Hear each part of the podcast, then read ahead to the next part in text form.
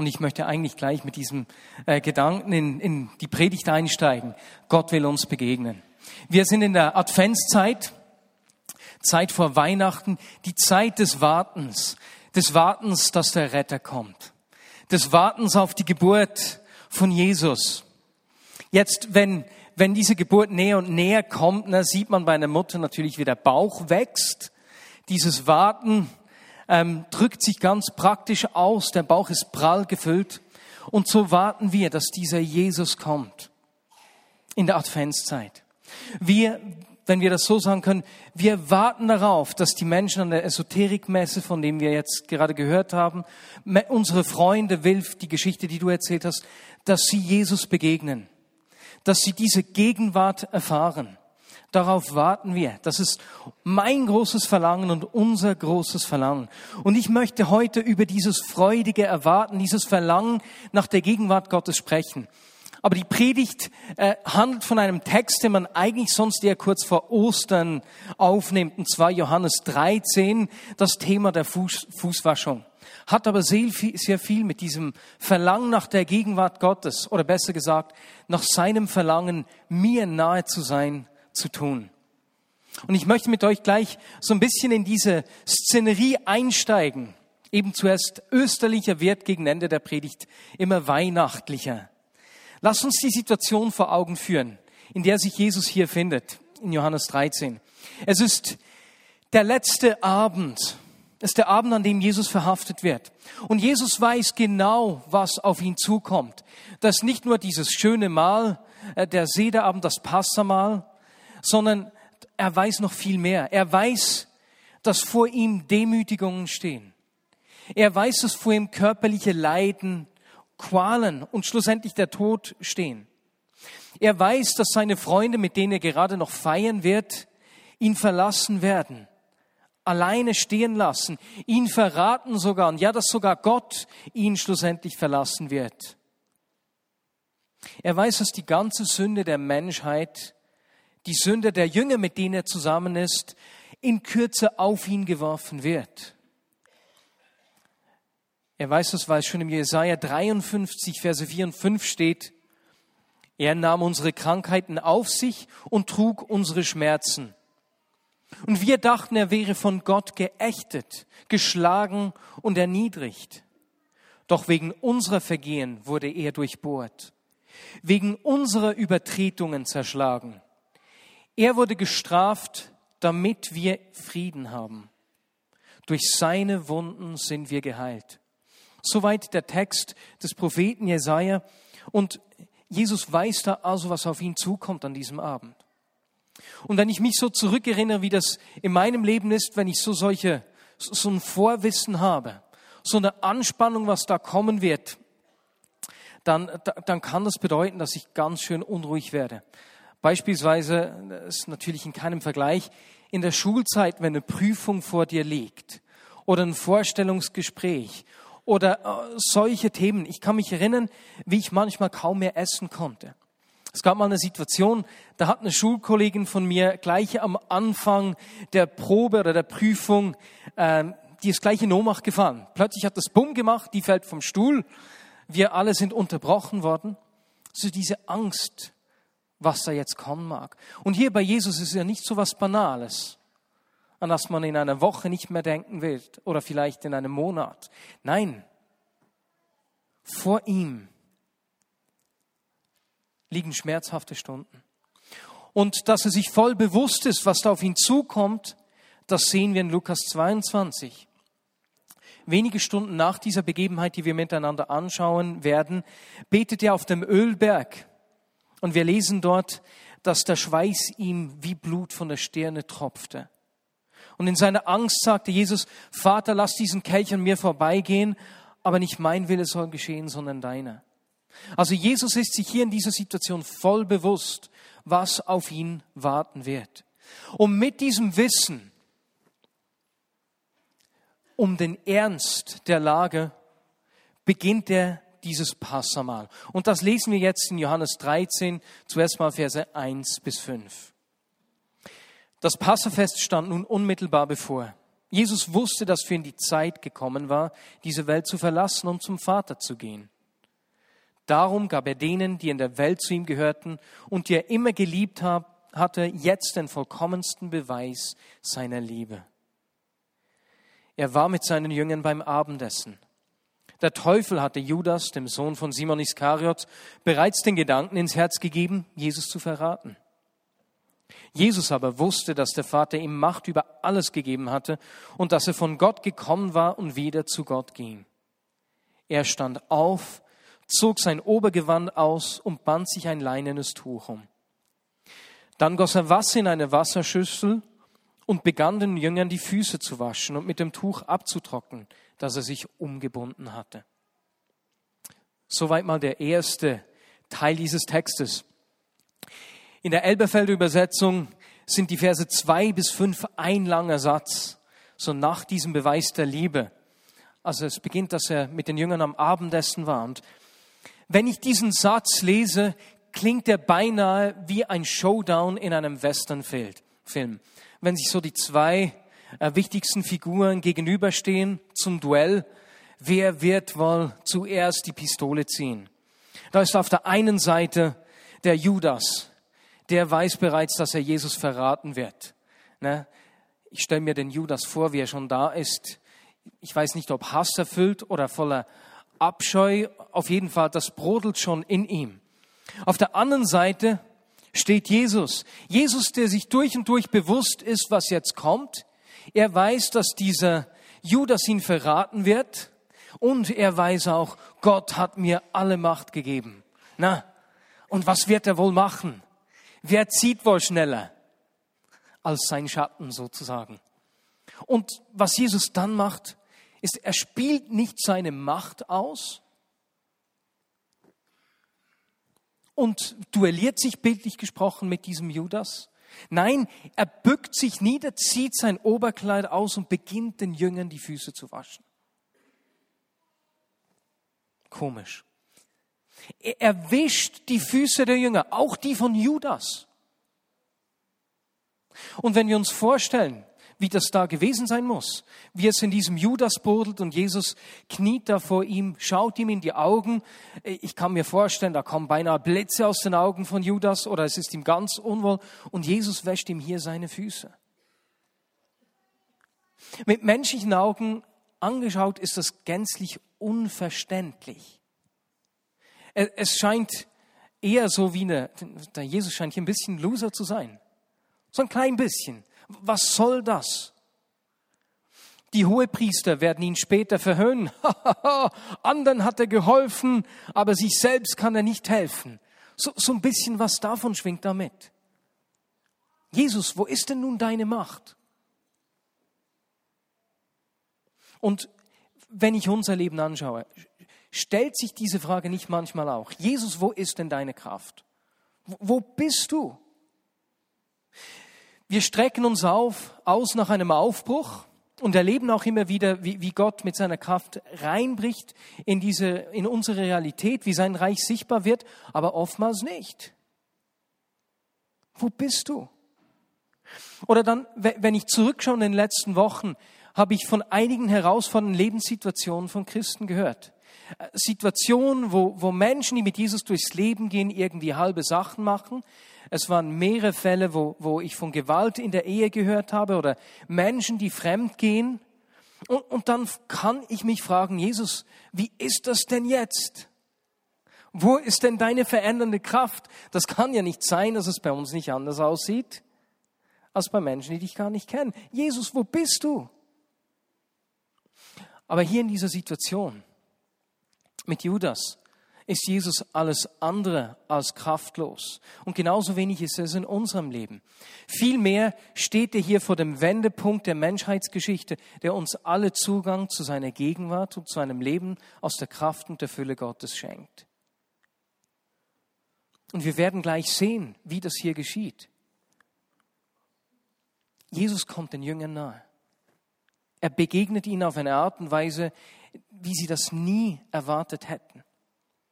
Und wenn ich mein Leben, mein Leben anschaue, dann wünsche ich mir so eine Nähe, die Nähe der Kraft Gottes unglaublich. Ich strecke mich aus nach mehr von ihm. Ich will Durchbrüche erleben und wir werden das erleben. Das für mich, ja, das, das weiß ich einfach. Ich habe schon so viel erlebt und das brennt in mir.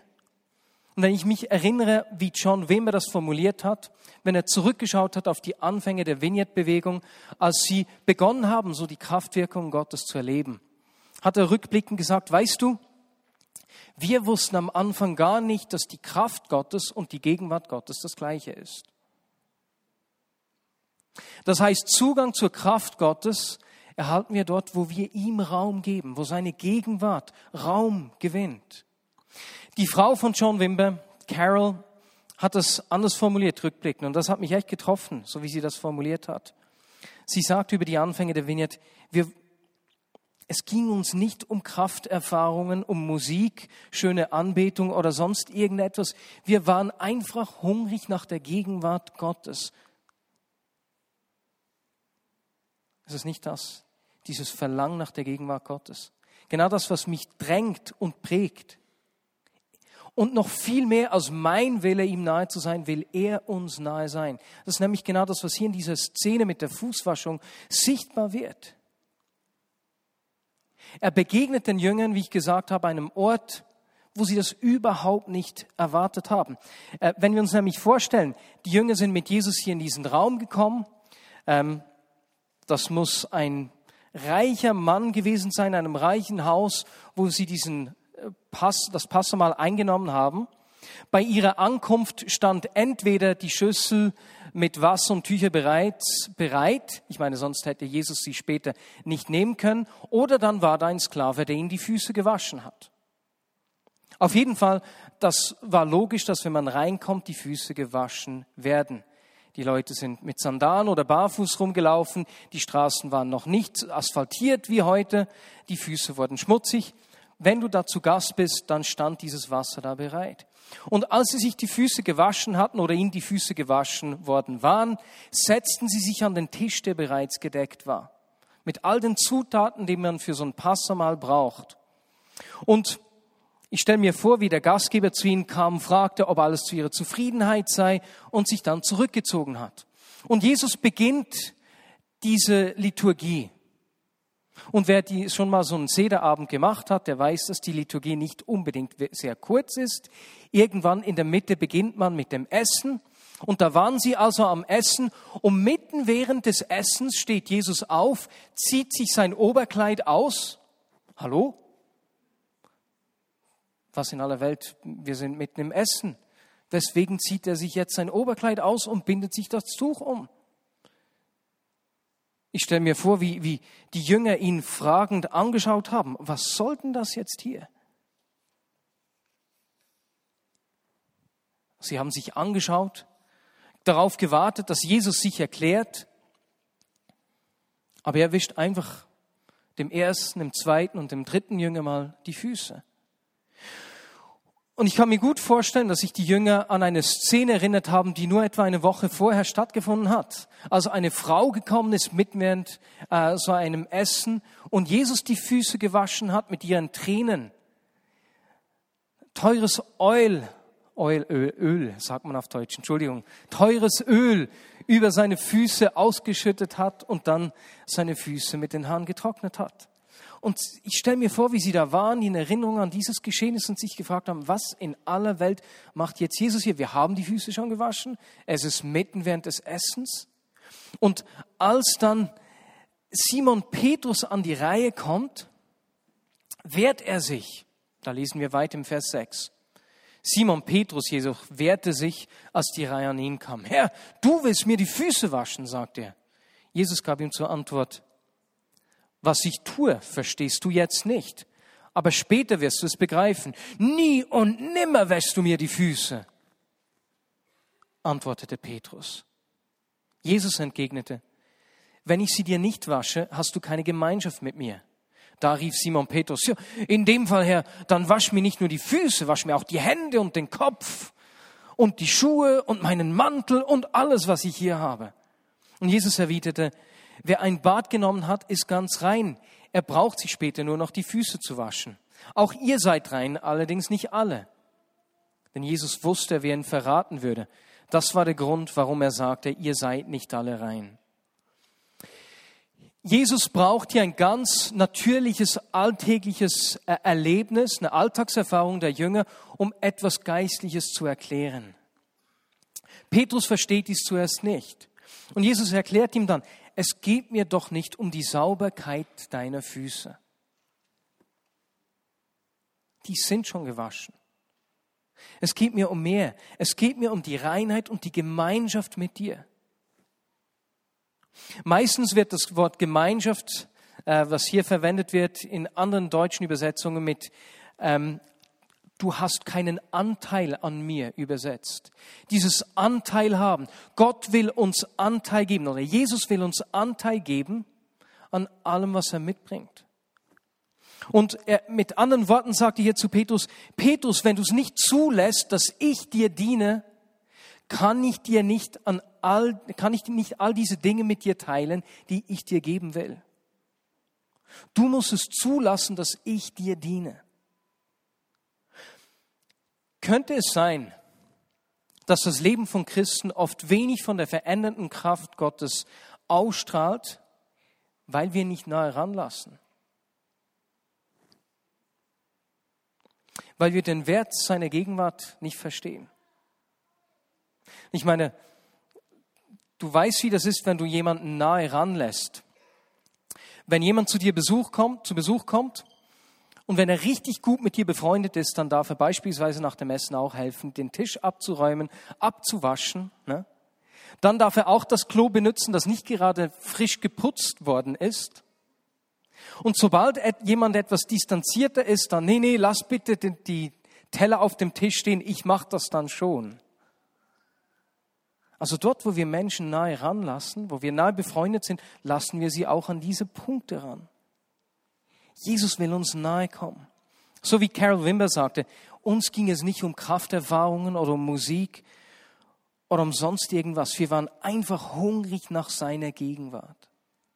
Jetzt, wenn dieses Ranlassen von Jesus dieses Geheimnis ist, was hält uns denn ab, ihn nahe ranzulassen?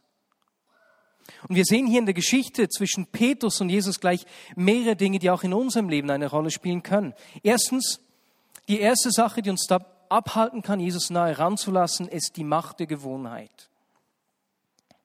Man könnte sagen, dass wir Menschen Gewohnheitstiere sind. Und die Fußwaschung, das war sowas, etwas Alltägliches. Das machte der, der Diener, der Sklave, nicht der Herr. Der hätte sich nie so erniedrigt. Nein, es ist einfach nicht richtig, wenn Jesus mir die Füße wäscht. So macht man das nicht. Wir sind uns das anders gewohnt. Das macht man anders. Jetzt Gewohnheiten, wie wir Gott begegnen können, können ausgesprochen hilfreich sein. Eine gute Sache. Aber wenn meine Gewohnheiten oder Erwartungen, wie Gott mir zu begegnen hat, oder mit anderen, Worten, mit anderen Worten, die Form mir wichtiger wird als der Inhalt seiner Begegnung, nämlich dass er mir begegnet, dann stehen mir meine Gewohnheiten und Erwartungen im Weg. Ist die Form wichtiger oder der Inhalt? In der Geschichte der Fußwaschung kommt Jesus seinen Jüngern auf eine Art und Weise näher, wie sie das nie erwartet hätten. Und zu einer Zeit, zu der sie das nicht erwartet hätten, mitten während des Essens. Es war eigentlich unpassend. Könnte es sein, dass Gott dir auf eine Art und Weise begegnen möchte, die du nicht erwartest? Die Macht der Gewohnheit. Es gibt etwas Zweites, was uns im Wege stehen kann oder uns hindern kann, ihn nahe ranzulassen. Vielleicht war es in dieser Szene bei Petrus gar nicht die Form, die ihn gestört hat, sondern vielmehr etwas in der Beziehung zwischen Jesus und ihm.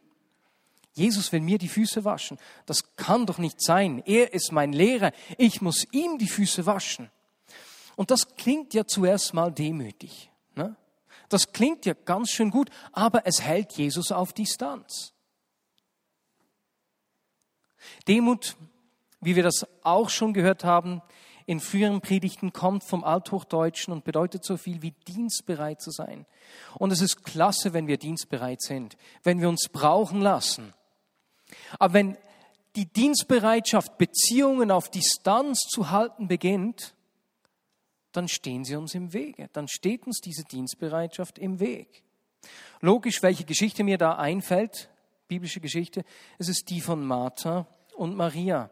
Martha lädt Jesus ein und sie bewirtet ihn und die Menschen, die mitgekommen sind, während ihre Schwester einfach am Tisch sitzt und gebannt Jesus zuhört, voller Begeisterung, jedes seiner Worte aufsaugt. Martha sieht das, die ist am Arbeiten wie wild und beginnt sich aufzuregen. Sie kommt zu Jesus und beschwert sich, Jesus sagt doch der, die soll mir mal helfen, das kann ja wohl nicht wahr sein.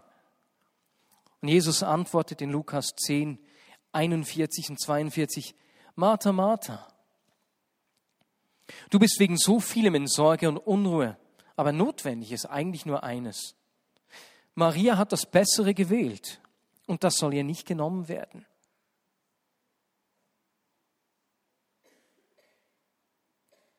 Wir müssen ihm nichts leisten. Es geht um seine Gegenwart, ihm Raum geben. Und gerade in der Schweiz begegnet mir dieses Leistungsdenken sehr stark. Was können wir noch tun? Nicht nur Jesus gegenüber, auch einander, Menschen gegenüber. Ich diene anderen gerne, aber wenn mir jemand etwas Gutes tun will, dann habe ich Mühe, das anzunehmen. Oder ich gebe gerne Geschenke, aber wenn mich jemand beschenken will, kenne ich viele Menschen, die sich schwer tun, Geschenke dann anzunehmen. Kommt dir das bekannt vor? Aber das ist eine falsche Demut. Falsche Demut hält uns von Jesus und auch voneinander auf Distanz. Und falsche Demut ist nichts anderes als wunderschön verkleideter Stolz. Er präsentiert sich in einer netten Verpackung. Ich bin zu stolz, als dass Jesus mir die Füße waschen könnte. Wir sehen bei Petrus eine dritte Sache. Nach, dem, nach der Macht der Gewohnheit, nach der falschen Demut, kommt an einen Punkt, wo er Dinge nicht versteht. Auf die erste ablehnende Reaktion hin versucht Jesus Petrus zu gewinnen. Und er sagt ihm, Petrus, was ich jetzt tue, das verstehst du nicht, aber weißt du was, du wirst es verstehen. Und Petrus antwortet da vehement, nie im Leben wirst du mir die Füße waschen. Aber Petrus es ist Jesus, der mit dir spricht. Es hat schon oft Situationen gegeben, wo du Dinge nicht verstanden hast. Er hat es dir später erklärt und dann ist dir der Groschen gefallen.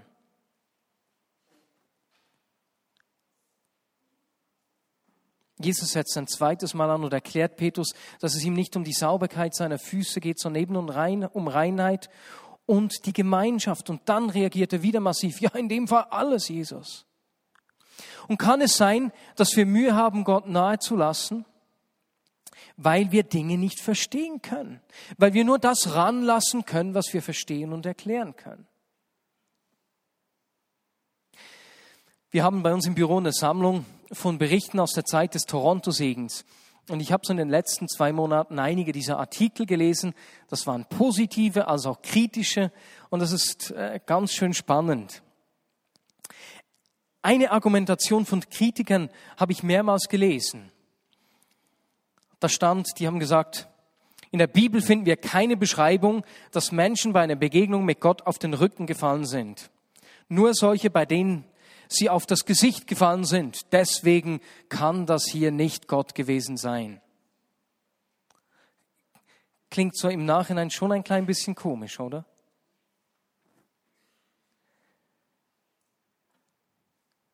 Manchmal können wir nicht alles verstehen. Und weißt du, das kritische Hinterfragen ist absolut wichtig. Wir dürfen nicht einfach den Verstand ausschalten. Ganz im Gegenteil. Wenn wir in der Vignette Bern hier an einen Ort kommen, wo man Fragen nicht mehr stellen darf und Dinge nicht mehr hinterfragen darf, dann haben wir ein massives Problem. Also es ist wichtig, dass wir Fragen stellen. Aber wenn ich nur noch die Dinge umarmen kann, die ich selbst erklären kann, die ich mir vorstellen kann, dann werde ich Gott richtig in eine Schachtel reinzwängen. Weil er ist einfach nun mal größer als ich. Der Schöpfer ist größer als das Geschöpf. Und es kann nicht sein, dass ich Gott mit meinem Verstand, mit dem, was ich erklären und nachvollziehen kann, einsperre und einpferche. Am Pfingsten fiel der Heilige Geist bei den Jüngern. Und einige waren betrunken, andere sprachen in allen möglichen Sprachen, so dass die Angereisten sie in ihrer Muttersprache verstanden. Und dann stand Petrus auf und sagte in Apostelgeschichte 2, Verse 16 bis 20, Leute, was hier geschehen ist, ist nichts anderes als die Erfüllung dessen, was Gott durch den Propheten Joel angekündigt hat. Am Ende der Zeit, so sagt Gott, werden Feuerzungen auf sie fallen, einige werden wie betrunken sein, andere werden in allen möglichen Sprachen sprechen. Nein, Moment, das steht hier gar nicht. Am Ende der Zeit, so sagt Gott, werde ich meinen Geist über alle Menschen ausgießen. Dann werden eure Söhne und eure Tochter prophetisch reden, die Jüngeren unter euch werden Visionen haben und die Älteren prophetische Träume und so weiter und so fort. Also da zitiert der Joel, ne, Propheten, Träume, Visionen. Was sie erleben, ist ähm, Feuerzungen, einige sind wie besoffen, sprechen in allen möglichen Sprachen. Und Petrus sagt, Leute, das ist jetzt das. Und besser gesagt, das ist das. Aber es sind doch zwei ganz unterschiedliche Dinge. Und Petrus versteht, dass er eben Gott nicht so in seiner Vorstellung einpferchen kann. Er ist größer als das, was wir verstehen können. Zurzeit sind fünf junge Menschen aus der Vineyard Bern in den Staaten, in den USA an einer Schule, die heißt Bethel School of Supernatural Ministries. Etwas ein lustiger Name. Karl und ich waren vor vier Jahren da und das hat uns richtig inspiriert. Zwei dieser Studenten haben mir beschrieben, wie sie in den letzten sechs Monaten einfach richtig etwas erlebt haben dort. Und zwar wurde während Veranstaltung mal in der Schule, mal in einem Gottesdienst, mitten während der Veranstaltung einfach plötzlich gab es eine Wolke aus Goldstaub. Und die haben gesagt, sie hätten sich das überhaupt nicht erklären können. Einmal, da habe ich ein kleines Video von ihnen erhalten dazu, war es nach einer Konferenz. Die Konferenz war bereits vorbei. Zum Schluss der Konferenz haben die Menschen füreinander gebetet, so ein Fire Tunnel gemacht. Das hat auch schon eine Dreiviertelstunde gedauert. Der Großteil der Konferenzbesucher ist schon nach Hause gegangen. Es waren noch etwa ein Sechstel der Personen da. Die Band vorne auf der Bühne spielt den Song Show Us Your Glory. Herr, zeig uns deine Herrlichkeit. Und mitten während dieses Songs plötzlich in einer Ecke vorne im Raum gibt's wie eine kleine Explosion und da ist eine Wolke aus Goldstaub. Und die, die Leute sind natürlich außer sich, eben meine beiden Freunde, die da sind, haben mir das geschildert, wie sie überwältigt und überfordert waren, wie sie sich das überhaupt nicht erklären konnten, wie sich dann diese Wolke verteilt hat und überall Goldstaub war. Eine Frau hat geschrieben, sie hätte sich dann am Abend die Hände gar nicht gewaschen und der Goldstaub sei am Morgen immer noch da gewesen. Sie hat dann auch gesagt, sie sei am nächsten Morgen so durch den Wind gewesen, dass sie normale Alltagstätigkeiten nicht mehr hätte verrichten können. Ich weiß nicht genau, was sie meint damit, konnte nicht mehr kochen, war einfach völlig durch den Wind. Und dann hat sie geschrieben, ich weiß einfach, er liebt mich über alles. Und sie haben dann beschrieben, wie diese Wolke so eine, während einer Dreiviertelstunde immer wieder so in Wellen kam und sich dann der, Staub, der Goldstaub im ganzen Raum verteilt hat und wieder so eine Welle gekommen ist. Und auf dem Video sieht man äh, das, so das ist wirklich komisch. Ich weiß nicht, was das soll. Sie haben auch gesagt, keine Ahnung, was das soll. Kann ich die Begegnung mit Jesus auch zulassen, wenn ich nicht alles verstehe?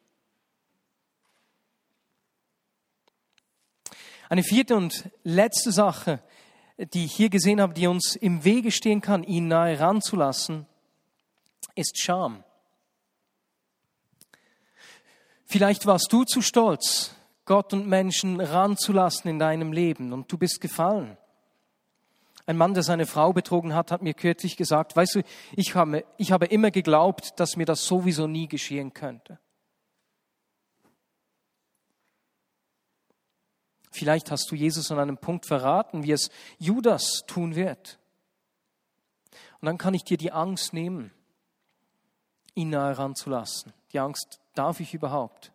Denn wenn wir hier diese Geschichte anschauen, sehen wir, wie ich anfangs gesagt habe, Jesus hat nicht nur den Jüngern die Füße gewaschen, die dann ihm weiter gedient haben. Nee, er hat auch die Füße des Judas gewaschen. Wäre das eine letzte Chance für Judas gewesen, umzukehren? Ich weiß es nicht. Aber er hat auch ihm gedient. Römer 5, 8 lesen wir, Gott hingegen beweist uns seine Liebe dadurch, dass Christus für uns starb, als wir noch Sünder waren. Kein Grund von irgendwelcher Scham, dich abhalten zu lassen, zu ihm zu kommen. Denn genau dafür hat er sein Leben gelassen, um diesen Zugang für uns wieder zu öffnen. Und damit kommen wir zum Schluss. Er will uns nahe sein. In dieser Geschichte der Fußwaschung sehen wir, dass er uns dienen will und dass uns das die Tür öffnet, dass wir Anteil haben können an all dem, was er uns geben will. Wir sind herausgefordert, ihn nahe ranzulassen. Und diese, diese Nähe zu uns, diese Gemeinschaft mit uns war, uns war ihm so wichtig, dass er einen immens hohen Preis bezahlt hat. Den Wert eines Gegenstandes sieht man daran, wie viel jemand bereit ist, dafür zu zahlen. Ne? Wenn ein Gemälde für mehrere Millionen verkauft wird, weißt du, das ist ein wertvolles Gemälde. Da ist jemand bereit, fünf, sechs Millionen zu zahlen. Er hat für diese Gemeinschaft mit uns einen unbezahlbaren Preis bezahlt. Zeigt das nicht etwas von diesem Wert, den wir für ihn haben, den diese Gemeinschaft, diese Nähe zu uns für ihn hat? Ich will ihn nahe ranlassen. Und ich denke, es wäre spannend, uns einfach zu überlegen, wie es in unserem Leben aussieht. Welchen Wert hat seine Gegenwart bei mir? Gibt es Dinge, die mich hindern, in seine Nähe zu kommen, es zuzulassen, dass er mir dient? Könnte es sein, dass es so Gewohnheiten sind, ne, die Macht der Gewohnheiten? Falsche Demut, so ein Leistungsdenken, wo wir ihm was beweisen müssen. Vielleicht eben die Fragen, Dinge, die wir nicht verstehen und ihr nur daran lassen können, wo wir es dann eben verstehen können oder eben auch Scham. Und ich denke, dann ist es heute Abend Zeit, dass wir sagen, Jesus, ich will mich nicht von diesen Dingen aufhalten lassen, dich nahe zu lassen. Ich will diese Gebietserweiterung, die ich nicht durch meine eigene Leistung erreiche, sondern nur dadurch, dass ich dich eben ganz nahe ranlasse. Lass uns einen Moment ruhig sein.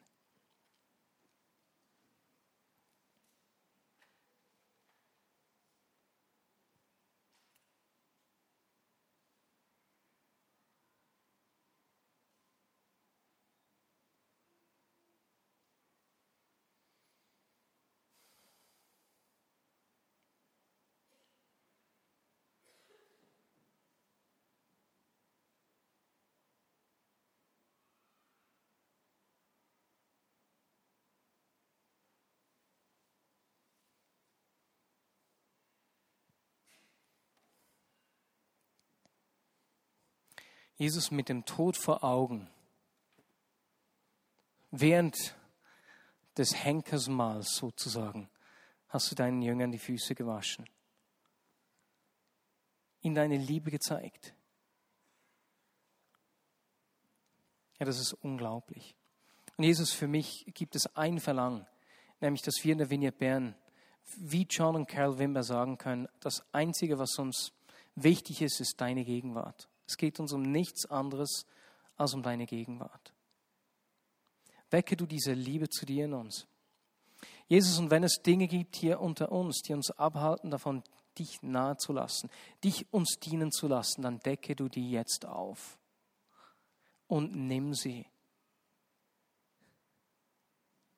Schenke Menschen neuen Zugang zu dir. Amen.